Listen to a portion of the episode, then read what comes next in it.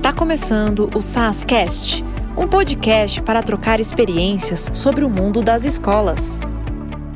Olá, pessoal! Está no ar mais um episódio do SASCast. Eu sou Ana Paula Barreira, gerente de formações aqui no SAS. Hoje a gente vai bater um papo sobre algo muito importante e que tem ganhado cada vez mais espaço. Porém, muitas escolas ainda encontram dificuldades, que é a inclusão de alunos especiais. Para esse bate-papo, convidamos a Eliana Bósio, vice-diretora e coordenadora de inclusão da Escola Monteiro Lobato, em São José dos Campos, e a Ana Paula Rosa, consultora pedagógica aqui no SAS, e ambas possuem muito conhecimento sobre esse assunto e vão poder agregar bastante. Sejam bem-vindas e obrigada pela disponibilidade para compartilhar conosco suas experiências e conhecimentos, meninas. Com certeza esse papo será muito rico e proveitoso para as nossas escolas. Olá, eu sou a Eliana. É um prazer enorme estar aqui com vocês. Agradeço o convite e a oportunidade para compartilhar um pouquinho do trabalho que a Escola Monteiro Lobato realiza com a inclusão. Oi, gente, eu sou Ana Paula Rosa, consultora do SAS, pedagógica, e é um super prazer estar por aqui para esse bate-papo com a Eliana, com a Ana Paula Barreira, falando de um assunto tão importante e atemporal. Que bacana, gente. Então vamos começar, vamos direto ao ponto e começar com essa conversa, né? Então eu trouxe aqui uma pergunta, eu queria saber de vocês o que é, inclusão e por que é tão importante falar disso? Bom, a inclusão para a gente, né, na Escola Monteiro Lobato, ela tem muito a ver com acolhimento, com aceitação da criança que chega para nós.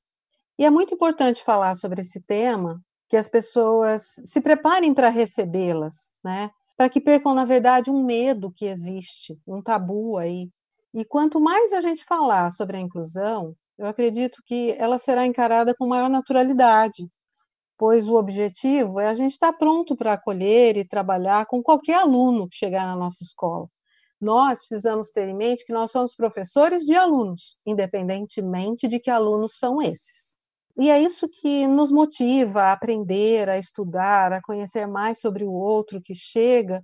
E quanto aos colegas também, isso agrega muito essa importância de conviver e respeitar a diversidade. Bom ponto esse, Eliana.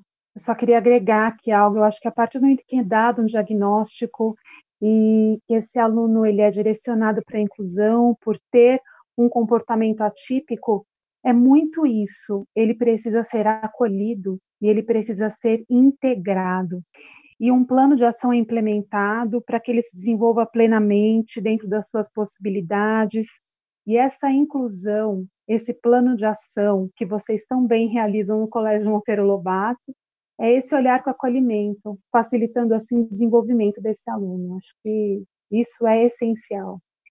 Sim, é isso mesmo. É, e essa, esse trabalho, esse acolhimento todo, a gente também tem que fazer com o profissional que recebe essa criança, né? Então a gente trabalha muito essa a questão da afetividade do professor. Maravilha, gente. Falar de acolhimento é falar também com empatia, né? Com olhar para o outro. Muito bacana.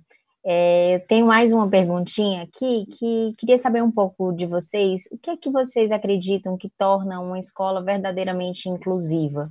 Por que, que quando falamos, por que, que nós falamos tão pouco de inclusão nas escolas? Esse medo que a Eliana citou, né, um receio de, de abordar sobre esse assunto e de colocar isso dentro de uma rotina. Como é que vocês acreditam que a escola pode abordar esse assunto com a comunidade escolar perdendo um pouco desse medo? É, aproveitando aqui o que você colocou sobre a empatia, é, eu acredito que só ela pode transformar uma comunidade, seja ela na escola ou na sociedade, né? A gente precisa aprender a se colocar no lugar do outro, no lugar desse aluno que chega para a gente e no lugar dessas famílias também, né? Porque eu acho que as pessoas se esquecem disso. A gente precisa pensar nesse aluno como parte da turma, é conhecer nele as suas qualidades, as habilidades, as suas competências, não as suas impossibilidades e dificuldades. Elas existem sim, mas a gente precisa procurar o lado bom de toda a situação, né? E é preciso valorizar cada conquista, e assim a gente consegue reeducar essa comunidade educacional.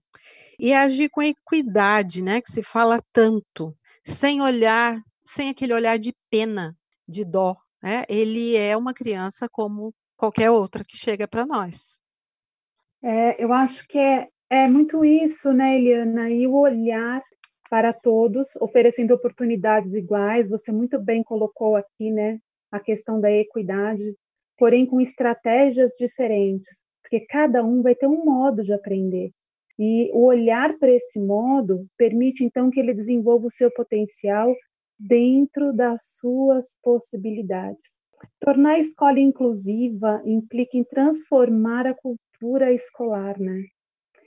E nem sempre estão todos preparados para isso. Nós falamos pouco de inclusão na escola, entendo que pelo pouco conhecimento sobre o assunto e, consequentemente, pela falta de preparo da comunidade escolar. Então, quando você cita desse olhar de ter essa empatia como um todo, eu acho que isso é o primeiro passo para garantir o acesso a todos. Perfeito, meninas. Agradeço demais as contribuições de vocês e eu queria também colocar um pouco de uma reflexão, né, de, de quem vem também de escola e que já trabalhou com, com inclusão. Mas eu acredito que no dia que todas as pessoas enxergarem né, as diferenças como parte do processo e parte da educação, né, a gente vai quebrar essas barreiras, né, essas barreiras de que a inclusão é um tabu, de que a gente tem receio de falar sobre isso, e, e a Ana Paula Rosa também trouxe algo que é super importante, que é o conhecimento, né, o quanto que é importante que a gente é, estude, que a gente se dedique, que a gente saiba mais sobre, sobre o que acontece, né? Então, acho que tem dois pontos aí que são muito importantes é, que vocês trouxeram e que são valiosos para o dia a dia, né? Para a quebra desses tabus aí. E eu tenho mais uma pergunta, né? Que, que é, uma, na verdade, uma curiosidade.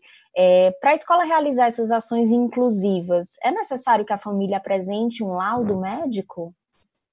Olha, na Monteiro não há essa obrigatoriedade, tá? Que por lei até é, ele não é necessário ser apresentado pelos pais. Isso a gente veio a descobrir há pouco tempo, tá?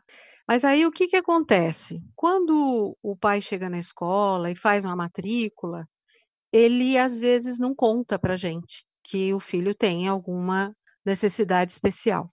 E aí a gente começa a trabalhar com a criança, a gente vai observando, e o professor, quando percebe alguma anormalidade, né, um ponto aí fora da curva, ele solicita uma sondagem da psicóloga do segmento, porque a gente tem a psicóloga da educação infantil no Fundamental 1 e no Fundamental 2, e essa psicóloga vai, ela fica alguns dias, ela observa, ela observa em sala, no parque, em, em vários aspectos essa criança, e aí também chama a coordenação de inclusão, para verificar e elas discutem sobre o que foi observado sobre esse aluno.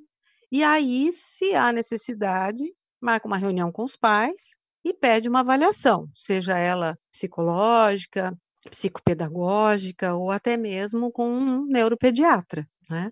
E aí a gente não perde tempo, a gente já vai trabalhando com essa criança de uma forma diferenciada e independente de ter um laudo ou não. Quando esse laudo chega, ele chega para comprovar o que a gente percebeu, com algumas diretrizes e orientações que vêm desses especialistas, e a gente continua é o nosso trabalho agregando essas informações e tentando fazer o um melhor trabalho, né? Porque a gente tenta deixar muito claro para os pais que quando eles omitem uma informação importante, quem perde com isso é a criança porque demora mais tempo para a gente perceber, demora mais tempo para a gente atuar. E quando eles já escrevem lá na matrícula, ou antes, quando vão conhecer a escola, contam qual é a dificuldade dessa criança, a gente já se prepara para receber da melhor forma possível esse aluno.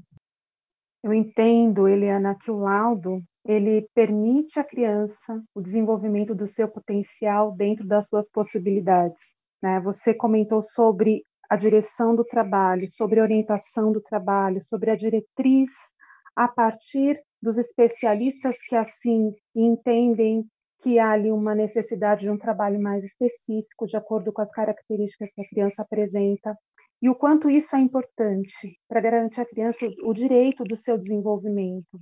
Posso falar até com conhecimento enquanto familiar também, o quanto o laudo nos trouxe a possibilidade exatamente de direcionar o trabalho, de entender como aquela criança que muitas vezes os pais pensam que pode ser uma birra, que pode ser uma preguiça, que pode ser, uh, dentre outras questões emocionais, mas que é uma questão neurológica e que esta questão neurológica ela precisa de um olhar diferente. Então, o laudo, apesar de assustar a família muitas vezes, nossa, imagina meu filho ter algo, ele permite ao aluno, permite à criança o desenvolvimento da sua potencialidade em sua integralidade. Perfeito, meninas. E acho que tem um trabalho aí de muita parceria, né? A importância desse trabalho muito junto e o entendimento de que quem ganha é sempre a criança, né? Como a Eliana já trouxe. E aí, Eliana, eu queria destinar essa pergunta mais especificamente para você, né? Para a gente entender um pouquinho, você já falou, mas eu, a gente queria entender um pouquinho de como é que é o projeto de inclusão na Escola Monteiro Lobato. A que, que você atribui o sucesso do projeto na escola? Quais foram os desafios que vocês enfrentaram e por que, que optaram por se posicionar dessa forma? É, na Escola Monteiro Lobato, né, a gente é, utiliza o método Montessori. Então, o sistema montessoriano ele já é inclusivo por si só. Maria Montessori começou assim a sua carreira educacional, né? E é um método que trabalha e respeita a individualidade dos alunos e encara, eu acredito, com maior naturalidade a inclusão, porque a gente já olha cada um como único no seu tempo, nas suas limitações, nas suas potencialidades. Então, a inclusão já faz parte do nosso dia a dia, né? E aí essa questão, eu acredito que por estarmos sempre observando esses tempos do aluno, a gente está aberto às diferentes respostas frente aos desafios que se apresentam. E com a publicação da Lei da Inclusão em 2015, a escola passou a promover, né, ser por conta da escola, esse acompanhante escolar, ou AT, como é conhecido em algumas outras escolas. E passou a ser responsabilidade institucional. E aí eu atribuo o sucesso que a escola teve quando ela assumiu, né, tomou para si a responsabilidade e o, o comprometimento e a vontade de fazer a diferença na vida dessas crianças e dessas famílias. E com isso sentiu a necessidade de destacar um profissional da escola que tivesse estudado sobre inclusão, que gostasse dessa área, que já tivesse uma certa experiência, para poder trabalhar com as professoras, para orientar as acompanhantes, para ajudar a pensar nas atividades que seriam realizadas com esses alunos, para auxiliar nas adaptações curriculares. E é, esses nossos colaboradores, o que, que a gente sentiu? Um grande ganho, porque eles se sentiram apoiados, valorizados e até motivados a dar o seu melhor. E sempre querer mais, estudar, aprender e a ensinar de diferentes formas. Então, os próprios especialistas, como fonoaudiólogos e terapeutas ocupacionais ou psicólogos, eles começaram a indicar Monteiro Lobato pelo trabalho que exercia e fazia diferença que eles sentiam nos seus consultórios. Né? Agora, um grande desafio que a gente tem também é em relação a eles mesmos. Porque eu não sei se acontece com todas as outras escolas, mas os pais e esses profissionais especialistas, eles vêm para as reuniões conosco com, vamos dizer assim, diretrizes para serem executadas e trabalhadas com o aluno em sala de aula. Só que eles se esquecem que na escola o, o trabalho é diferente. Que eles ficam apenas com essas crianças 50 minutos, uma hora, e a criança passa com a gente quatro horas, quatro horas e meia do seu dia, né? Ou mais, para os que são de inclusão, inclusive. Então, a gente ouve, respeita, analisa, vê o que é possível, mas na escola a conduta é diferente, existem regras que essas crianças também precisam aprender a respeitar, que ele vai se adaptando a uma sociedade micro para ele poder ter autonomia para daqui a pouco estar tá numa macro. Então é muito importante também trazer para esses pais e esses profissionais essa nossa preocupação, porque aqui essa criança não é única, isolada, ela está num convívio social que vai ser muito rico e importante para a vida futura dela. É aprender muito por meio da socialização mesmo, né? Usar o meio como, como um instrumento mesmo de aprendizagem e com profissionais que realmente consigam conduzir esse trabalho de forma competente mas tem um, algo que deve ter acontecido aí agora nesse, nesse momento, né? Que deve ter sido muito desafiador de, de pensar na inclusão no meio virtual, né? Quais foram as maiores dificuldades que vocês encontraram na Escola Monteiro Lobato? E aí acho que a Ana Paula Rosa também pode trazer um pouco da experiência né, de vida, é, mas também com outras escolas que devem ter passado por esse desafio.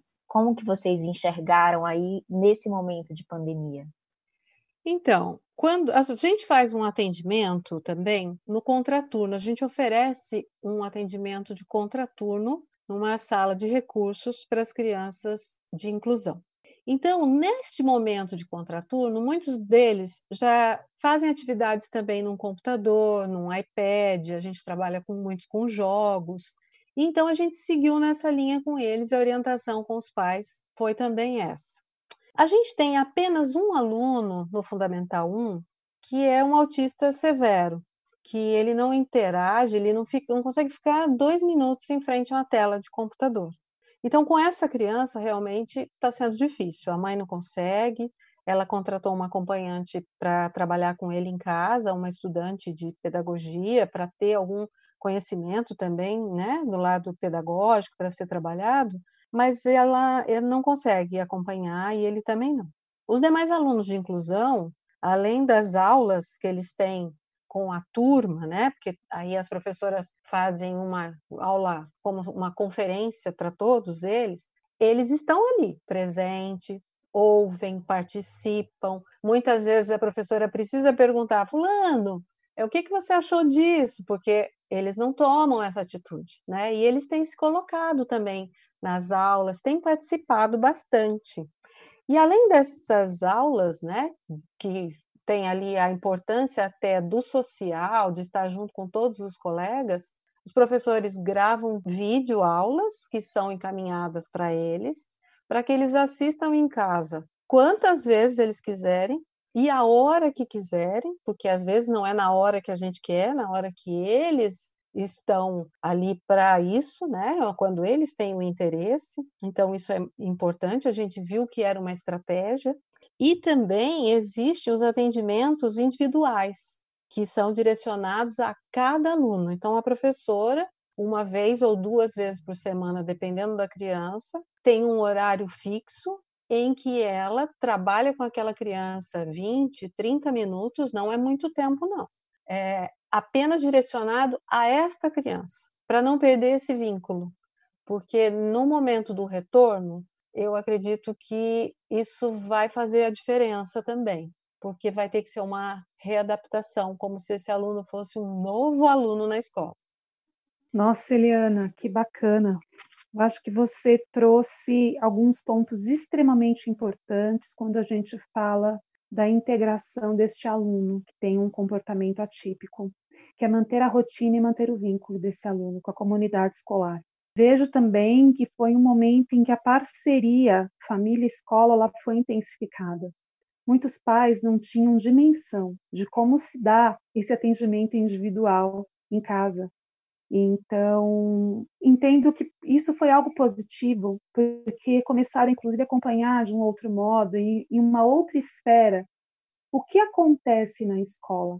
E muito bem posto por você é essa questão da individualidade e do respeito ao tempo do aluno, de entender que o momento dele tem que ser respeitado e que seu tempo de atenção também é diferente, né? Então, até quando a Ana Paula Barreira comenta sobre as nossas outras escolas parceiras, algo que aqui posso compartilhar e que visualizei foi muito isso, esta preocupação em manter o vínculo, principalmente, para que o retorno e a readaptação desse aluno seja mais leve. Teremos uma readaptação, teremos aí todo um, um retorno, um, um, voltar à rotina, né? Mas se este vínculo ele é mantido, algo que com certeza terá uma outra proporção quando eles voltarem. Muito bem, meninas. E vocês já tocaram aí um pouco sobre a nossa última pergunta, né? Que é como se preparar para o retorno das aulas presenciais focado nesses alunos. Né, o que vocês já trocaram, tocaram aí em pontos como vínculo, né, sobre a importância da família, mas quais são as ações que vocês acreditam que não podem sair de pauta para que a gente possa se preparar muito bem para o retorno dessas aulas presenciais?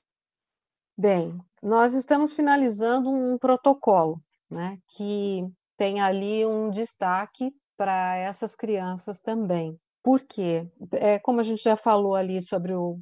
Vai ser importante o resgate desse vínculo presencial, porque também, gente, essas crianças, embora alguns autistas não gostem do contato físico, nós temos outros que são abraço, né? Que são carinho, e eles são assim com os amigos, com os professores, com até os profissionais da escola toda.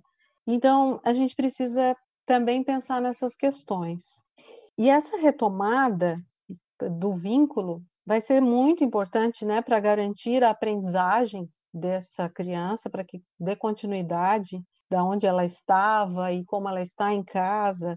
E eu acredito que alguns pais da educação infantil não, envi não vão enviar os seus filhos para a escola, né? Conforme uma pesquisa realizada pela escola e também pelo CIESP, possivelmente o maior número de alunos fora da escola seja da educação infantil. Então, a gente está preparando, e acredito que o maior número esteja lá, sejam os alunos de primeiro ao nono ano do fundamental. E eles continuarão tendo esse atendimento individual, né? Vão ter aí horários diferenciados de aula, reforço, alguns projetos que nós vamos lançar para que eles estejam mais incluídos dentro do ambiente escolar, né? Possam estar mais presentes também, serem atendidos é, de forma diferenciada, não para puxar para a questão da inclusão, de que eles precisam mais, mas para a gente ter esse cuidado de resgatá-los, na verdade, porque eles ficaram muito tempo distantes de tudo, né, do ambiente e dos, dos colegas. Então, o que, que a gente já recebeu, né? Que tem uma, um projeto de lei aqui na nossa cidade, não sei se na de vocês isso acontece, ou já apareceu, vocês tiveram conhecimento, depois eu posso compartilhar. É um projeto de lei municipal que dispensa o uso da máscara por pessoas com transtorno do espectro autistas, deficiência intelectual, sensorial. E aí, esse é um documento importante porque certamente algumas crianças usarão e outras crianças não vão conseguir usar, os autistas principalmente, que a questão de textura, de sensibilidade, eles não vão querer usar essa máscara. E talvez para eles tenha que ser diferenciada essa questão. Então, caso a gente tenha ali um pai que fale, ah, mas o meu filho tem que usar e ele não está usando, essas mães já estão precavidas e nos enviaram esse projeto de lei, que a gente vai poder deixar no mural, no, na porta de entrada, de alguma forma, para que esses pais é, tenham acesso.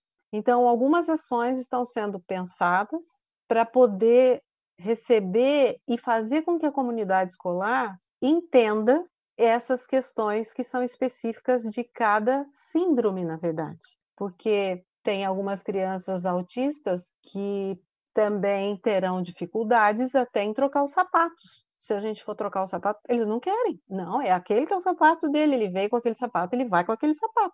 E vai ficar com aquele sapato. Então, ah, então vamos higienizar esse sapatinho para que ela possa ficar com o sapatinho o dia todo na escola. Então, algumas questões terão que ser adaptadas para a gente poder receber esses alunos.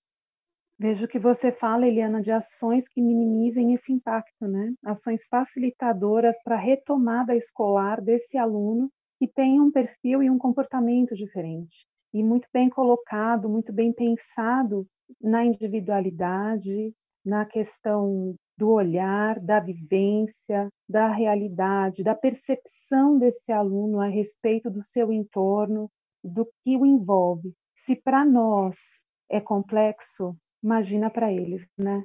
Então, Sim. a gente volta novamente para a questão da importância do acolhimento, do olhar que acolhe e que entende as diferenças, não como um problema, mas como um desafio a ser vencido diariamente.